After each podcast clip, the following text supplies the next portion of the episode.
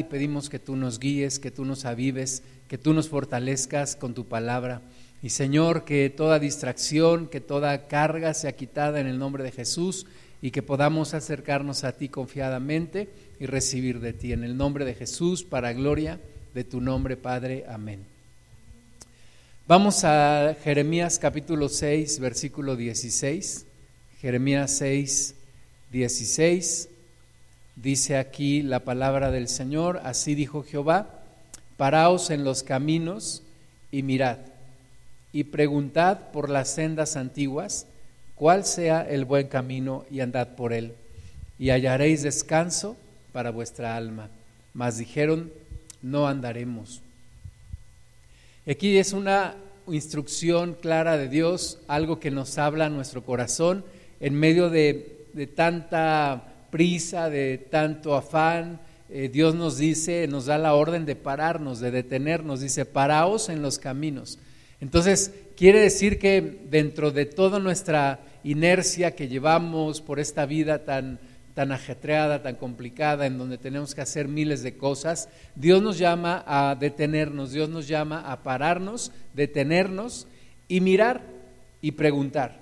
Entonces, detenerte, observar y preguntar. Dice, paraos en los caminos y mirad y preguntad por las sendas antiguas. Entonces, en medio de nuestra carrera acelerada, desenfrenada por conseguir las cosas que queremos, que necesitamos y que, y que muchas veces en la misma dinámica de este mundo nos exige tener, Dios nos llama a pararnos en los caminos, detenernos en, en, en donde estamos y mirar y preguntar por las sendas antiguas. En un tiempo en donde lo antiguo suena a fuera de tiempo, fuera de lugar, fuera de vigencia, aburrido, este viejo, etcétera. ¿Verdad? Hoy, hoy en día nadie quiere lo antiguo, todos queremos lo nuevo, lo innovador, queremos el, la tecnología de punta, queremos el nuevo iPhone, la nueva eh, Mac, etcétera, etcétera, etcétera, todo lo nuevo. Pero Dios nos llama aquí a pararnos, a mirar y preguntar por las sendas antiguas. De nuevo, en un tiempo en donde todo mundo busca ideas innovadoras, en donde todo mundo busca la innovación disruptiva y tantas ideas que ahora hay en el mundo, Dios nos llama a preguntar por las sendas antiguas, porque no todo lo antiguo es malo, y no y hay cosas antiguas que debemos de recuperar.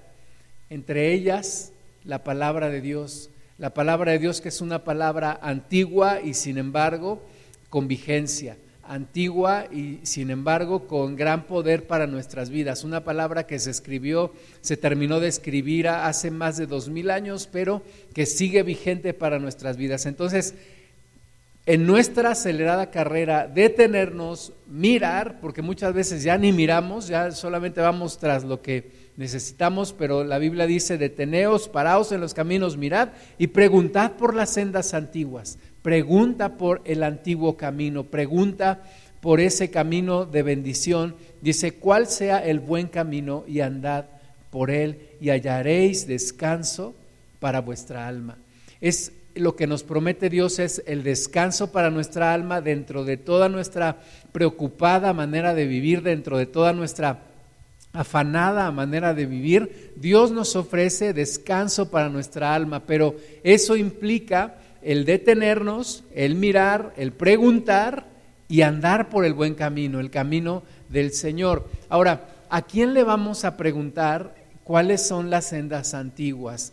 Y, esto nos habla de también fijarnos en las generaciones anteriores, fijarnos en aquellos que ya han caminado en esas sendas antiguas, fijarnos en aquellos que ya han recorrido un buen camino, de ese buen camino, una buena parte de ese buen camino que Dios nos llama a recorrer a nosotros también, en medio de, otra vez, de siempre estar viendo hacia adelante, siempre estar buscando lo nuevo, lo innovador, siempre querer ser originales, no querer ser la copia de alguien, pero Dios nos detiene y nos dice, párate, detente, mira alrededor, busca, pregunta por el buen camino, anda por ese buen camino y encontrarás descanso para tu alma.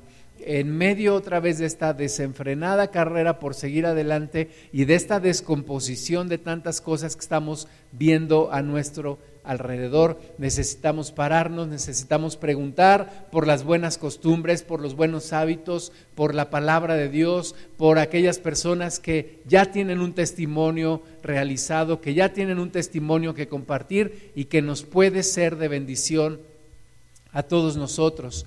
Estamos viviendo un tiempo en donde mucha gente que ya había recorrido buena parte de ese camino ya se fue, se han ido, se partieron con el Señor, pero hay otros que continúan, hay otros que siguen con nosotros y tenemos que aprovechar su experiencia, tenemos que aprovechar el exprimir toda su experiencia y tomarla para nosotros y aprender y andar por este buen camino y encontrar bendición y no ser como este pueblo que dijo no andaremos, no lo haremos, seguiremos en nuestras cosas, queremos seguir en nuestro camino, queremos caminar a nuestra forma y no escucharemos lo que tú nos dices Jeremías, pero nosotros podemos ser diferentes, podemos ser sabios y podemos aprovechar esta bendición de escuchar a las generaciones anteriores y aprovechar su experiencia.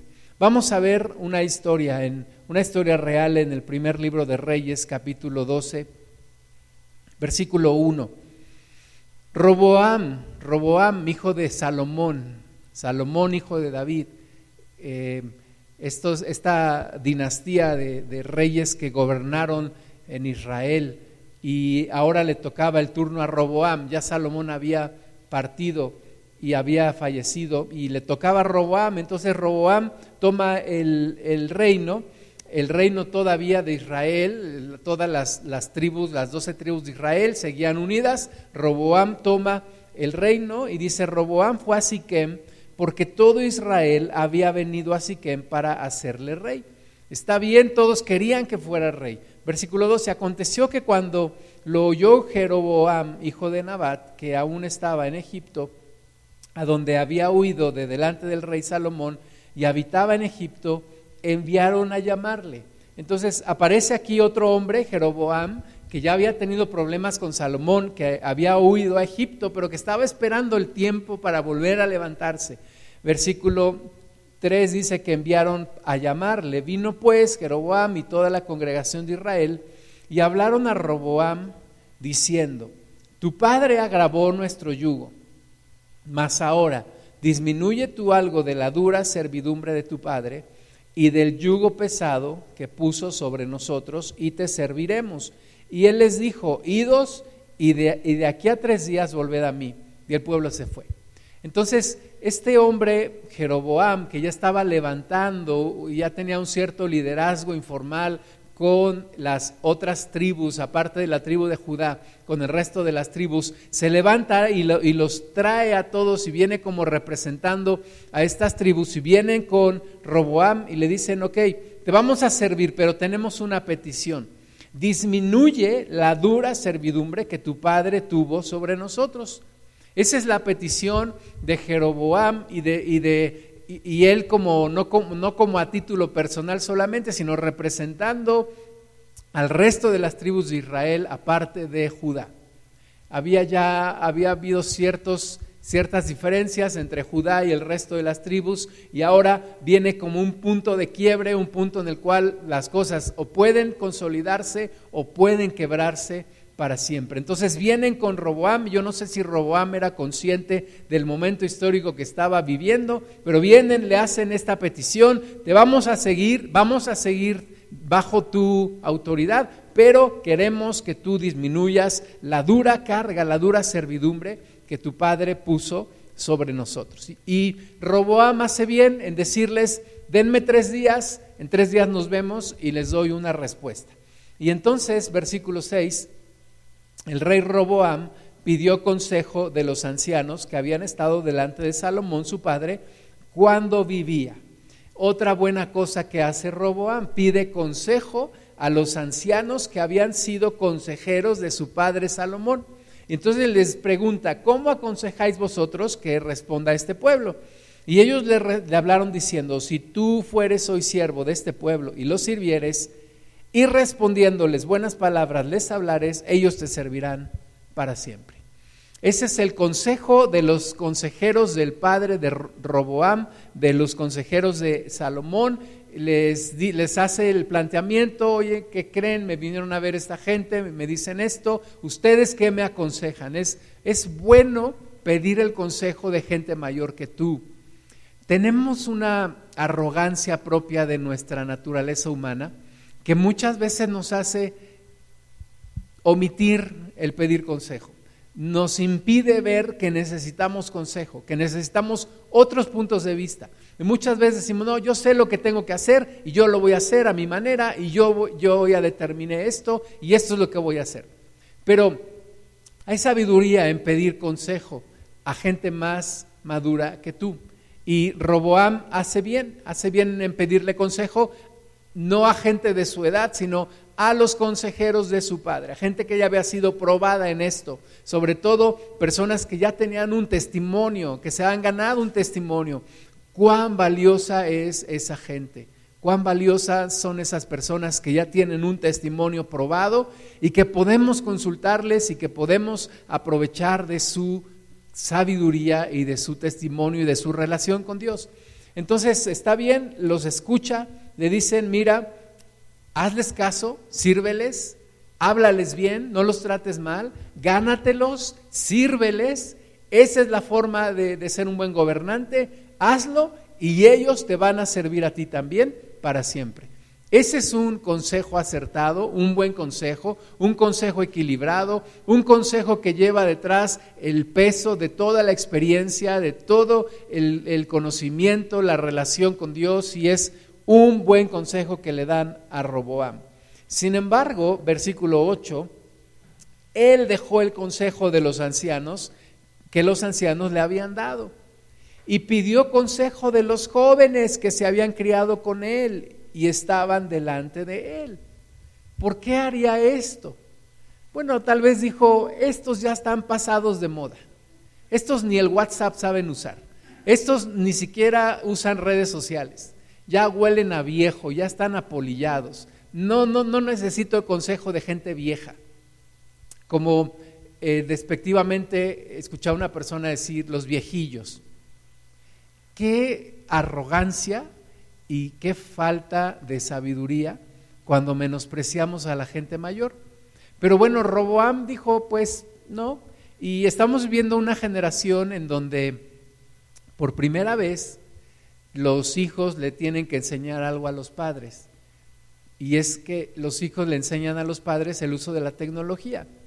Pero no te confundas, no quiere decir por eso que tú seas más sabio, no quiere decir por eso que tú seas más inteligente el que tengas que enseñarle a tu papá o a tu mamá o a tu abuelito o a tu abuelita cómo usar un celular y te desesperes porque no lo sabe usar y porque te vuelve a preguntar una y otra vez la misma cosa.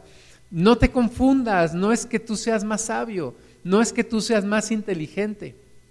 Hay muchas otras cosas que tienes que aprender de ellos.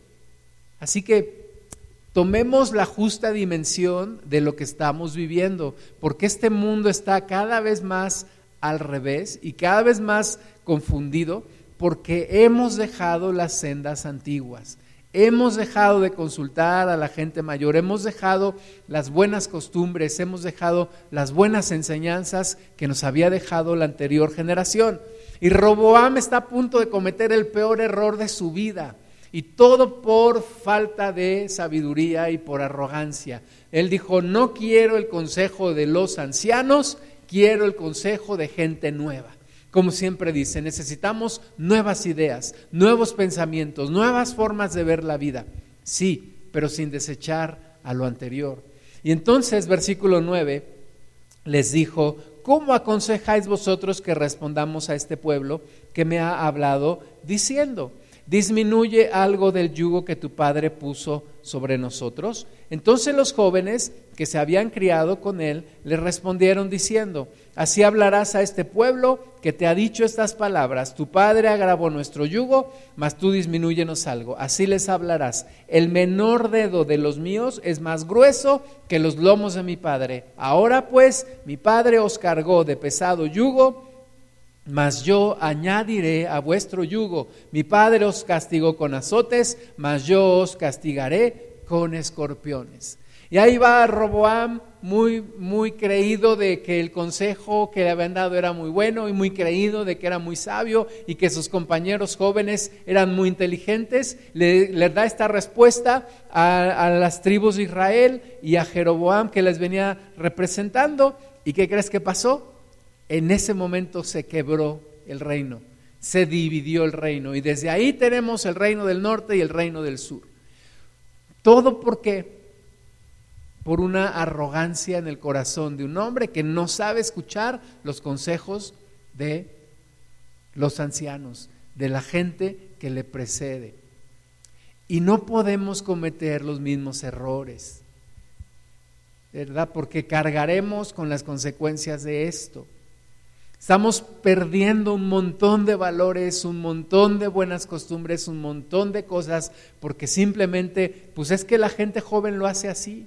Pues es que ya noviazgo quiere decir acostarse unos con otros. Pues es que antes era mal vista la homosexualidad, pues ahora no, es que antes estaban mal y ahora ya hemos evolucionado nuestra mente. Es que antes estaba mal visto el aborto y ahora no, ahora es normal y hay que hacerlo, etcétera, etcétera, etcétera. Tantas cosas que hemos dejado atrás. Antes la gente se casaba, ahora no, simplemente se juntan. Antes había matrimonios, ahora son arrimonios, porque nada más se arriman y ahí se juntan.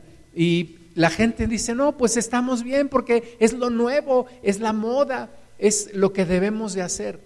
Sí, las consecuencias las estamos ya viviendo ahora, las consecuencias las estamos pagando ahora. Entonces, Roboam fue con, este, con esta respuesta Jeroboam y los demás le dicen, sí, pues ahí te ves. Aquí se acabó nuestra relación. Y se dividió el reino. Se acabó. Así que condúcete con sabiduría, aprovecha la sabiduría de los demás. Eh, en esto me acuerdo de uno de mis amigos, de dos amigos míos, estábamos platicando en una reunión de jóvenes y entonces el uno le dice al otro, yo he aprendido mucho de ti. Y el otro se queda así muy, muy, muy, muy sorprendido, ¿no? Y le dice, sí, he aprendido mucho de tus errores para que yo no cometa los mismos. A mí me dio mucha risa, ¿verdad? Pero, pero está bien aprender de los demás, aprender de la experiencia de los demás. Dicen que nadie experimenta en cabeza ajena. Sin embargo, entre más puedas aprender de la gente mayor que tú, mejor. Mejor porque te vas a evitar caer en los mismos errores y cometer excesos y, y caerte en cosas que pudieras haberte evitado. Proverbios capítulo 27, versículo 10. Dice, no dejes a tu amigo ni al amigo de tu padre, ni vayas a la casa de tu hermano en el día de tu aflicción. Mejor es el vecino cerca que el hermano lejos. Me quiero enfocar en la primera parte de este versículo. No dejes a tu amigo ni al amigo de tu padre. No dejes a tu amigo ni al amigo de tu padre. Ahora que mi padre ha partido con el Señor, esta es una palabra que traigo mucho en mi corazón. No dejar al amigo de mi padre. No dejar a aquellos que, con los cuales mi padre se frecuentaba.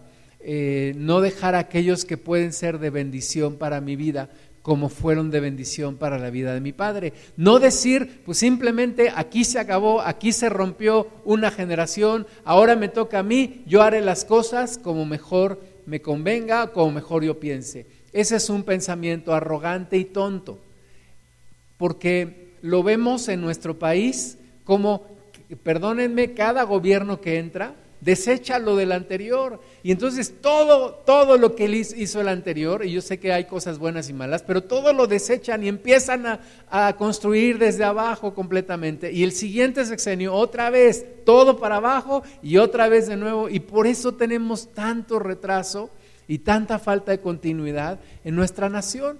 Pero esto sucede también a nivel individual, a nivel familia. Desechamos todo lo de, lo de nuestros padres, desechamos todo lo anterior y queremos construir desde abajo. No hace falta que vuelvas a picar la piedra que tus padres ya picaron, no hace falta que vuelvas a poner cimientos que tus padres ya pusieron, no hace falta que la iglesia deseche todo lo que la generación anterior hizo para volver a edificar algo nuevo. No tiene sentido. Tú puedes ver la obra de Dios, es una obra que avanza paulatina y ordenadamente paso a paso, donde cada generación va construyendo algo y se va consolidando y va creciendo, consolida y crece, consolida y crece. Así es como Dios desea que hagamos las cosas, consolidar en lo anterior y seguir creciendo, seguir hacia adelante. Entonces, no deseches la sabiduría, no deseches a los amigos de tu Padre. Proverbios 22, 28. No traspases los linderos antiguos que pusieron tus padres. No traspases los linderos antiguos que pusieron tus padres. Es indispensable respetar lo que tus padres dijeron, ¿verdad? Ahora, si es algo que va en contra de la voluntad de Dios, por supuesto que no, pero si es algo que va alineado al propósito de Dios, tienes que respetarlo, tienes que buscarlo, tienes que hacerlo.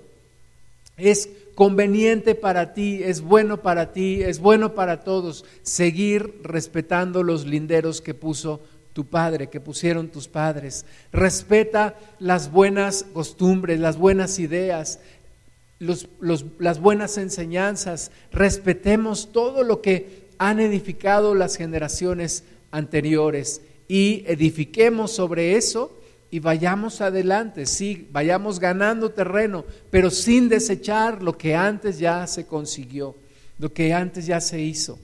Incluso buscar esos linderos y afirmarlos, eh, buscar esos lugares en donde hay esos linderos que hacen una separación o que ponen un límite a las cosas y afirmarlos, ¿verdad? En ti, en ti, en tu familia, en tu, en tu descendencia poder afirmar las cosas, poder confirmar y, seguir en ese mismo camino. Proverbios 23, 22, oye a tu padre, aquel que te engendró, y cuando tu madre envejeciere, no la menosprecies. No la menosprecies. ¿no? Ay, tú estás mal, tú estás anticuada, tú ya no sabes nada de este mundo, tú ya perdiste vigencia. No, no la menosprecies. Oye a tu padre, oye a tu madre, aunque, aunque envejecieren, escúchales, escucha el consejo, no te cierres, no digas, ay, es que siempre me dice lo mismo. Bueno, si siempre te dice lo mismo, tal vez es porque no has entendido lo que te está diciendo. Escucha, atiende la voz, ten discernimiento y haz caso de lo que tú padre o tu madre te quieren decir, de lo que la generación anterior nos quiere decir. Desgraciadamente vemos también en la iglesia cómo nuevos ministerios salen y desechan lo, lo, de los ministerios anteriores y se vuelven contrarios a ministerios anteriores, cuando tenemos que respetar y tenemos que edificar y lo que y lo que no estuvo bien hecho, bueno, no replicarlo, pero no volvernos enemigos y críticos de ministerios anteriores de donde salimos. Necesitamos consolidar, necesitamos crecer, necesitamos seguir adelante, construir y no destruir, construir, seguir adelante en el reino de Dios. Levítico 19:32. Delante de las canas te levantarás y honrarás el rostro del anciano y de tu Dios tendrás temor, yo Jehová.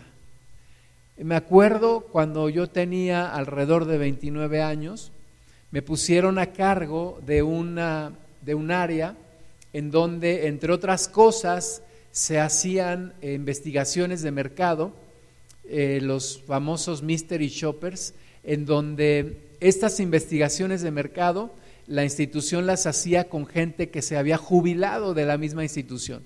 Entonces se les contrataba bajo un esquema de honorarios y se les pagaba eh, como, como, por horas por su trabajo, por lo que ellos hacían. Y me acuerdo que tuvimos una reunión con, con la mayoría de ellos y, y, yo estando ahora a cargo de ese equipo, les decía yo, y me acordaba de esta palabra, les decía yo quiero honrar sus vidas, porque yo no estoy aquí para destruir o para menospreciar su trabajo, sino al contrario, para poderles apoyar y se me quedaban viendo así como que sí, como no, ajá, ya hemos escuchado tantas veces eso, yo hasta me sentí como político este, prometiendo cosas, ¿no? Pero es importante, dice aquí, delante de las canas te levantarás y honrarás el rostro del anciano. De nuevo, en, medio de una cultura que busca la juventud, en medio de una cultura en donde nos da pena decir nuestra edad a los que ya tenemos más de 50, en donde no queremos envejecer, en donde queremos ser jóvenes siempre. Dice la Biblia, delante de las canas te levantarás, honrarás el rostro del anciano. Tenemos que tener aprecio por la generación anterior, tenemos que tener respeto, apreciar, valorar, aprovechar la experiencia de la generación anterior. Dios mismo firma este mandato, dice, yo Jehová, de tu Dios tendrás temor ¿Cuántos videos, videos perdón, hemos visto de gente joven que abusa de los adultos mayores, que incluso los agreden, les dicen, les pegan, etcétera? Necesitamos tener temor, necesitamos honrar las canas y, levantarnos delante del rostro del anciano, eh, eh, respetarlo, honrarlo, valorarlo. Ahora, en, búsqueda de esa continuidad es importante escuchar lo que la generación anterior nos tiene que decir. Lo que la generación anterior, los pendientes que tuvieron, las recomendaciones que nos hacen. Y hay una buena lección de esto en el primer libro de Reyes capítulo 2 versículo 1. Dice, llegaron los días en que David había de morir y ordenó a Salomón su hijo diciendo, esto es una lección súper importante. Tómala para tu vida. David está por morir. David sabe que ya le quedan pocos días. Y entonces llama a su hijo. Y llama a su hijo para darle instrucciones, para decirle qué es importante que cuide, en dónde debe de poner su atención, en dónde debe de poner sus prioridades. Lo llama y le dice en el versículo 2, yo sigo el camino de todos en la tierra, esfuérzate y sé hombre, esfuérzate y sé hombre. Viene David, le dice a Salomón, me queda poco tiempo, voy a seguir el camino de todos en la tierra, un día tú también lo vas a seguir, pero bueno, ahorita te toca a ti, y entonces le dice, esfuérzate y sé hombre. Versículo 3. Guarda los preceptos de Jehová tu Dios, andando en sus caminos y observando sus estatutos y mandamientos, sus decretos y sus testimonios, de la manera que está escrito en la ley de Moisés, para que prosperes en todo lo que hagas y en todo aquello que emprendas, para que confirme Jehová la palabra que me habló, diciendo, si tus hijos guardaren mi camino, andando delante de mí con verdad, de todo su corazón y de toda su alma, jamás, dice, faltará a ti varón en el trono de Israel. Entonces, David está hablando con Salomón, le dice, ya me queda poco tiempo, ven acá, esfuérzate y sé hombre. Y el consejo más importante que le da es este, guarda los caminos de Dios, sigue sus caminos, no te apartes de él no dejes que alguien te desvíe, no, se te vaya a ocurrir apartarte de Dios. Es lo que más le pide David a, su hijo y yo creo que es lo que más le pedimos a la siguiente generación. No se aparten de Dios, no se vayan, no se les vaya a ocurrir, no se vayan a descuidar, tengan cuidado, sigan adelante. Y eso es de suma importancia. Es lo primero que le dice David a su hijo. No se te vaya a ocurrir. Ten cuidado. Quiero una descendencia que sirva a Dios. Quiero que no falte varón de mi descendencia en el trono de Israel. Y de, y de eso, eso depende de ustedes. Eso depende de ti. Que no te apartes de Dios. Entonces, una generación anterior que nos está diciendo, hay una suma importancia de no alejarse del Señor de no apartarse de Dios, de seguir su camino, de no descuidarse, seguir adelante, continuar la obra que Dios empezó. Pero luego también le empieza a dar recomendaciones más específicas. Versículo 5. ya sabes tú lo que me ha hecho Joab, hijo de Sarbia, lo que hizo a dos generales del ejército de Israel, a Abner, hijo de Ner, y a Amasa, hijo de Jeter, a los cuales él mató derramando en tiempo de paz la sangre de guerra y poniendo sangre de guerra en el talabarte que tenía sobre sus lomos y en los zapatos que tenía en sus pies.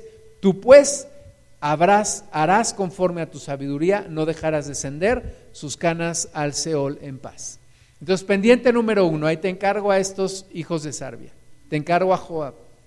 Tengo este pendiente, yo ya no lo pude hacer, pero te lo encargo a ti. Pero sigue adelante, versículo 7, más a los hijos de Barzilá y Galadita harás misericordia, que sean de los convidados a tu mesa, porque ellos vinieron de esta manera a mí cuando iba huyendo de Absalón, tu hermano. También tienes contigo a Simeí, hijo de Gera, hijo de Benjamín, de Bauirim, el cual me maldijo con una maldición fuerte el día que yo iba a Mahanaim mas él mismo descendió a recibirme al Jordán y yo le juré por Jehová diciendo, yo no te mataré a espada, pero ahora no lo absolverás, pues hombre sabio eres y sabes cómo debes hacer con él y harás descender sus canas con sangre al Seol. Siguiente recomendación, de quién tener misericordia y de quién no. Siguiente instrucción, eh, versículo 10 más bien, Dice ya, durmió David con sus padres y fue sepultado en su ciudad. Y los días que reinó David sobre Israel fueron cuarenta años, siete años reinó en Hebrón y treinta y tres años reinó en Jerusalén. Y se sentó Salomón en el trono de David su padre y su reino fue firme en gran manera. Entonces David le da sus pendientes a su hijo, le dice, mira, y esto es lo que la Biblia nos muestra. Yo creo que tal vez hubo muchas otras más cosas. Por supuesto, le encargaría la edificación del templo para Dios. Y yo no sé qué tantos otros pendientes en, el reino había. Pero David le da sus instrucciones, Salomón las toma y las lleva a cabo. La Biblia nos muestra cómo de estas cosas que David le habló, Salomón las llevó a cabo en su momento, de manera sabia, guiado por Dios. Y dice que entonces su reino, el reino de Salomón, fue firme en gran manera. ¿Qué pendientes dejó la generación anterior para ti y para mí? ¿Qué cosas tenemos que seguir haciendo? ¿En qué cosas tenemos que enfocarnos? ¿Qué es lo que sigue? Sin desechar lo que ya ellos consiguieron, ¿qué es lo que sigue en medio de lo que estamos haciendo nosotros? ¿Qué, qué cosas nos toca completar a ti y a mí? Dentro de este plan organizado de Dios para seguir adelante. ¿Cuál sería el deseo de Dios y de la generación anterior para que nosotros lo cumplamos y para que nosotros sigamos adelante? Ahora que mi papá partió con el Señor, es una de las cosas que yo me pregunto, ¿qué pendientes dejó que tengo que continuar yo? ¿Qué pendientes para enfocarme a ellos, para hacerlos, para no dejarlos a un lado, para no descuidarlos, sino poderlos ejecutar y que haya una bendición y que realmente se cierre un ciclo y se abra el siguiente y podamos seguir adelante. David durmió con sus padres, Salomón continuó y su reino fue firme en gran manera, aunque al final de su vida, desgraciadamente Salomón ya no fue obediente y se apartó. Tantas mujeres, tantos dioses, tantos ídolos lo hicieron apartarse de Dios. Génesis 26, 18, otro buen ejemplo de una continuidad en, la obra de Dios. Génesis 26, 18, y volvió a abrir Isaac los pozos de agua que habían abierto en los días de Abraham su padre, y que los filisteos habían cegado después de la muerte de Abraham, y los llamó por los nombres que su padre los había llamado.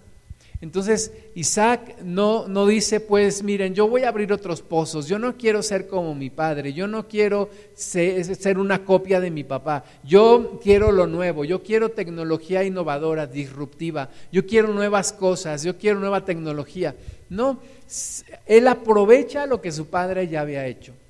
Creo yo que es más fácil destapar los pozos que ya su padre había hecho y que los mismos filisteos habían, habían tapado, que buscar otros lugares y que, y que sería tonto despreciar esto que su padre ya había hecho. Y entonces, sabiamente Isaac busca esos pozos, los vuelve a destapar, esos pozos que los filisteos habían cegado después de la muerte de Abraham, y dice que los llamó por los nombres que su padre los había llamado. No dijo, ah, pues como ahora en, nuestra nación, ¿verdad? Yo no sé qué, porque habiendo tantas cosas que hacer, nos enfocamos luego en cosas que no tienen sentido. Ahora esta calle ya no le vamos a llamar así, ahora le vamos a llamar de esta otra forma. Y ahora este edificio ya no se va a llamar así, ahora se va a llamar de esta otra forma. No, Isaac dice, yo voy a llamar a los pozos como mi padre los nombró. O sea, ¿cuál es el sentido de cambiar eso?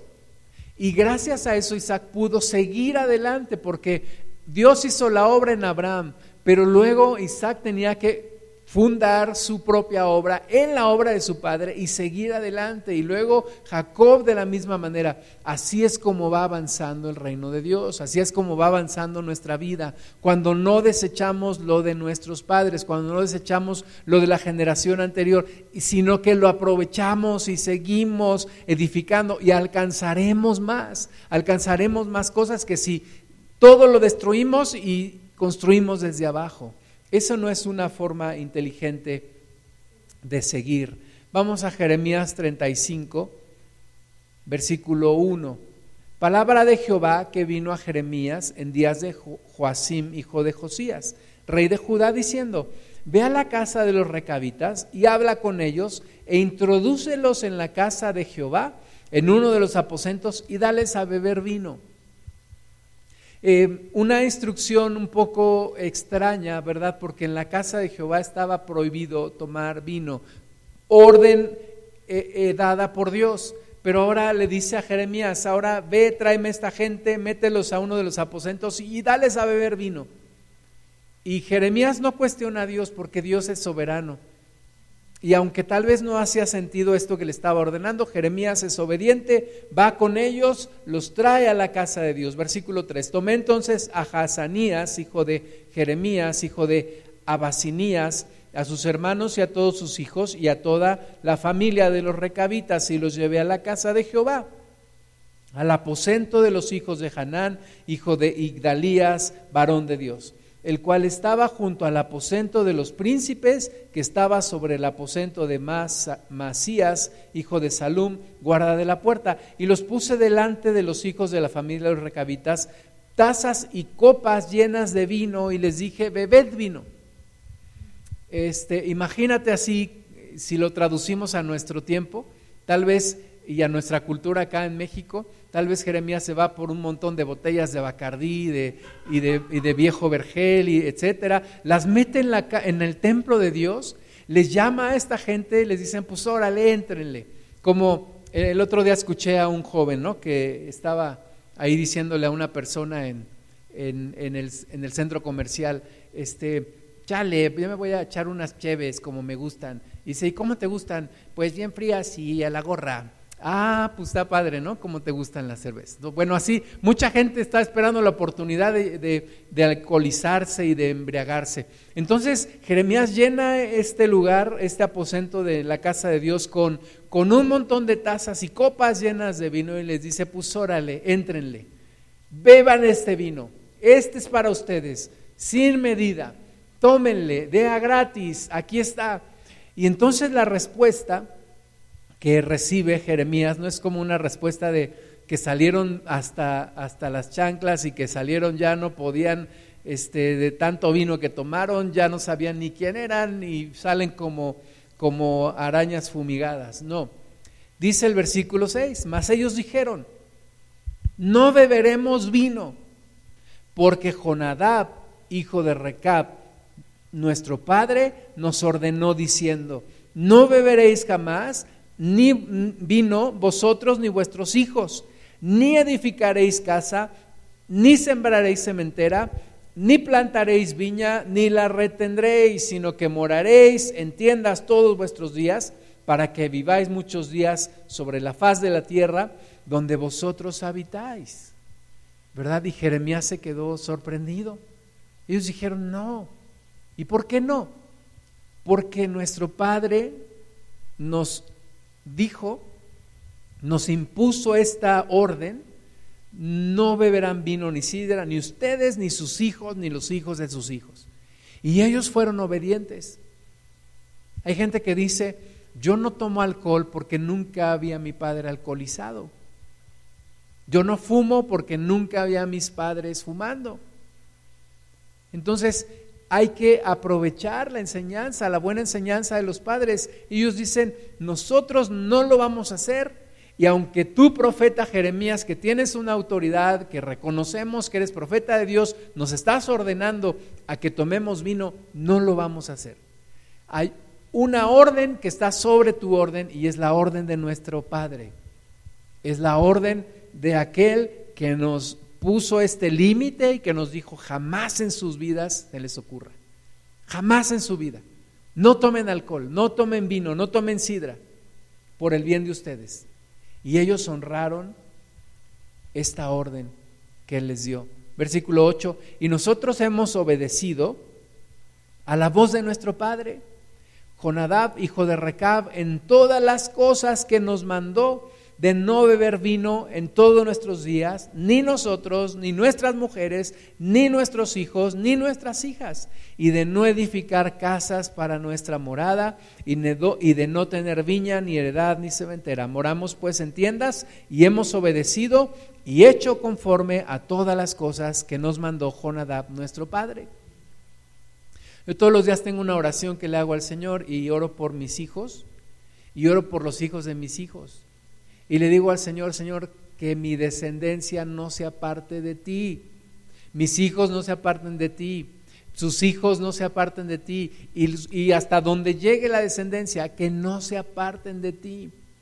Es una imposición, es algo que yo le quiero pedir a Dios, que no se aparten de ti y que sean obedientes como fueron estas, estas personas a, a su padre, los recabitas. Y ellos obedecieron y hubo bendición en sus vidas. Jeremías 35, 18. Y dijo Jeremías a la familia de los recabitas, así ha dicho Jehová de los ejércitos, Dios de Israel, por cuanto obedecisteis al mandamiento de Jonadab vuestro padre, y guardasteis todos sus mandamientos, e hicisteis conforme a todas las cosas que os mandó, por tanto, así ha dicho Jehová de los ejércitos, Dios de Israel, no faltará de Jonadab, hijo de Recab, un varón que esté en mi presencia todos los días. Esto es una gran bendición por una obediencia, por saber honrar a la generación anterior. Porque no dijeron, pues ya el viejo ya se fue, ya ni está aquí, ya hay que hacer lo que nosotros queramos. No, ellos fueron obedientes, fueron humildes, reconocieron sabiduría en este mandato y dijeron, así lo vamos a hacer. Y así lo van a hacer nuestros hijos, y así lo van a hacer nuestras mujeres, y así lo vamos a hacer.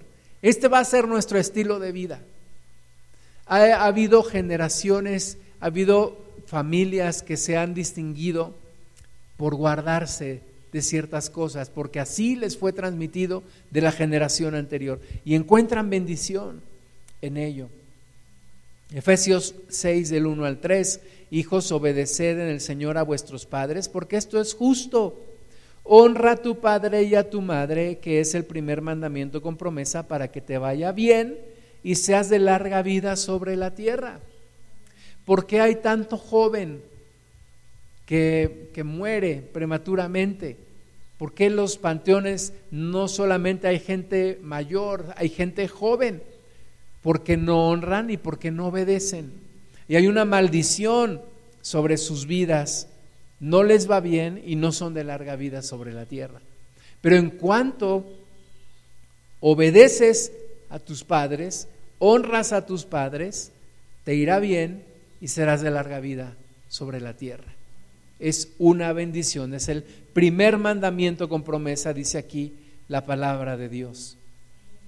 Primera Tesalonicenses 5, versículo 12, os rogamos, hermanos, que reconozcáis a los que trabajan entre vosotros y os presiden en el Señor y os amonestan, y que los tengáis en mucha estima y amor por causa de su obra.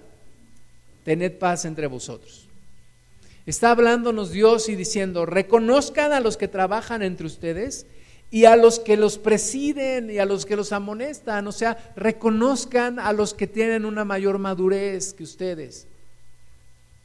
Se, se dice que en una ocasión estábamos escuchando a un pastor predicar y decía que había llegado un joven a su congregación, un joven de otra congregación, y le decía, pastor, es que estamos desesperados porque nuestro pastor no acepta la unción del Señor. Y le dijo, ¿cómo que no acepta la unción del Señor? Sí, es que no quiere que pongamos luces y que pintemos el templo de negro. Y dijo, perdóname, pero eso no es la unción del Señor. O sea, no confundas las cosas. Está bien, hay que, si, si, así se acuerda y si es lo mejor, sí hay que aprovechar la tecnología y hay que aprovechar las cosas, pero no confundas, no confundas. Hay, hay cosas que hay que respetar, hay valores que hay que mantener, hay principios que deben de gobernar. Me gusta la frase de Elías Tepper que dice que eh, si, la, si las cosas en la iglesia las pudiéramos comparar con, con alguien que vuela una cometa o un papalote, está bien que los jóvenes vuelen el papalote, pero los que llevan la cuerda en la mano son la gente mayor. ¿Por qué? Porque ahí hay experiencia, ahí hay testimonio probado, probado. Entonces hay que aprovecharlo, sí hay que aprovechar las buenas ideas de los jóvenes, el ímpetu, las fuerzas, la, nueva forma de ver las cosas, lo que tienen que alcanzar, sí hay que aprovecharlo, no se deseche, pero tampoco se deseche el testimonio probado de gente de Dios que es mayor de edad, que tiene ideas, que sabe qué peligros hay. Es como aquella historia que me cuenta mi pastor Miguel López de aquel barco que va a llegar a un puerto, pero que antes de llegar tiene que esperar para que llegue otro barco con un capitán experimentado. Y entonces el capitán experimentado se pasa al otro barco y entonces el capitán joven le dice, mi capitán, ¿usted sabe por dónde están esos remolinos tan peligrosos que nos pueden causar problemas? Y el capitán experimentado le dice, no, no sé dónde están. Y le dice, ¿y usted conoce dónde están esos arrecifes tan filosos que pudieran cortar nuestro barco? Y le dice el capitán experimentado, tampoco sé por dónde están. Y entonces le dice, ¿y entonces por qué viene usted a ayudarnos? Si no sabe dónde están esos peligros. Y le dice, bueno, no sé dónde están esos peligros, pero sí sé dónde no están. Y por ahí los voy a llevar. Así tenemos que aprovechar la experiencia de la gente mayor. Ellos, ellos tal vez ya vivieron cosas que tú y yo no hemos vivido, o que la gente joven, ¿verdad? Al aconsejarles, nosotros también, a la gente más joven, tener la capacidad de escuchar, desechar la arrogancia, de decir, oye, yo voy a hacer lo que yo quiera, nadie me tiene por qué decir, quiero vivir libremente, quiero vivir a mi manera. Bueno, el diablo también dijo eso, ¿verdad? Y está destinado a ir al infierno. Tenemos que ser humildes, tenemos que reconocer que hay aportación de los demás. Entonces reconozcan, dice aquí la palabra de Dios, reconozcan a los que trabajan entre ustedes y a los que les presiden, o sea, a los que van por delante, a los que llevan camino recorrido, a los que tienen experiencia probada, a los que tienen buen testimonio a los que tienen la cabeza blanca, no porque se cayeron en la cal, sino porque ya hay un tiempo, una experiencia probada. Jueces 2 del 8 al 10. Pero murió Josué, hijo de Nun, siervo de Jehová, siendo de 110 años, y lo sepultaron en su heredad en Timnat Será, en el monte de Efraín, al norte del monte de Gaz y toda aquella generación también fue reunida a sus padres. Y se levantó después de ellos otra generación que no conocía a Jehová ni la obra que él había hecho por Israel. Y siempre que leemos esta, esta palabra, yo he escuchado muchas veces, nos dicen, es que la generación de Josué no se ocupó en enseñar a la, a la siguiente generación. Pero yo creo que es una doble responsabilidad, porque la siguiente generación tampoco se ocupó en preguntarle a la generación de Josué. Tampoco aprovecharon toda la experiencia. Oye, si yo sé que es una generación victoriosa, que vieron los milagros de Dios, que vieron el poder de Dios, yo me les pegaría a ellos para absorber lo más que se pueda, para aprender, para escuchar. Oye, ¿cómo fue cuando vencieron a este pueblo? ¿Y cómo fue cuando el, sol se detuvo? Platícame cómo fue que oraron. Dime cómo fue que enfrentaron este gran problema. Y yo me llenaría lo más que pudiera de las enseñanzas de esa generación. Y hoy en día tenemos a, tanta gente a, a, nuestro alrededor que tiene tantas cosas que platicarnos, tantas cosas que decirnos, pero nosotros tenemos tan poquito tiempo para escucharles y necesitamos abrir espacio platicar, escuchar, aprender, absorber lo que la generación anterior tiene para decirnos y obedecer la palabra de Dios que dice, párense, miren, busquen, pregunten las sendas antiguas y caminen por ese buen camino y tendrán paz para su alma. Padre, gracias te damos por tu palabra. Te damos gracias, Señor, por la gente que camina antes que nosotros, gente mayor que nosotros, que conoce de ti y que ha vivido, que ha experimentado, que han tenido buenas experiencias, pero también han tenido malas experiencias. Y que en sus corazones está el evitarnos a nosotros esas malas experiencias. Señor, guarda sus vidas, por favor. Cuida a la gente mayor, Padre en medio de este tiempo tan peligroso que ha, que ha arrebatado a muchos que se han ido y que todavía no habíamos aprendido todo lo que hubiéramos querido, Señor. Enséñanos a cada uno de nosotros a vivir con sabiduría, a no vivir en la arrogancia, a no desechar el buen consejo. Enséñanos, Señor, a aprovechar lo que otros ya sembraron como tú dijiste, Señor Jesús, ustedes están cosechando lo que otros sembraron. Ustedes han entrado en sus labores. Ayúdanos a entrar en esas labores con sabiduría.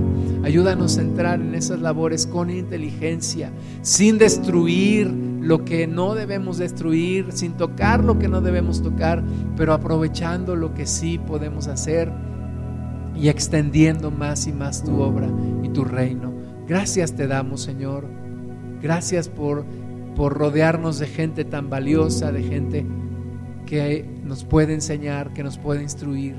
Y Padre, que nosotros también podamos instruir a la generación más joven, que no sean arrogantes, que el diablo no los haga ciegos ni sordos para recibir un buen consejo que les puede ayudar en sus vidas, que les puede ser de bendición.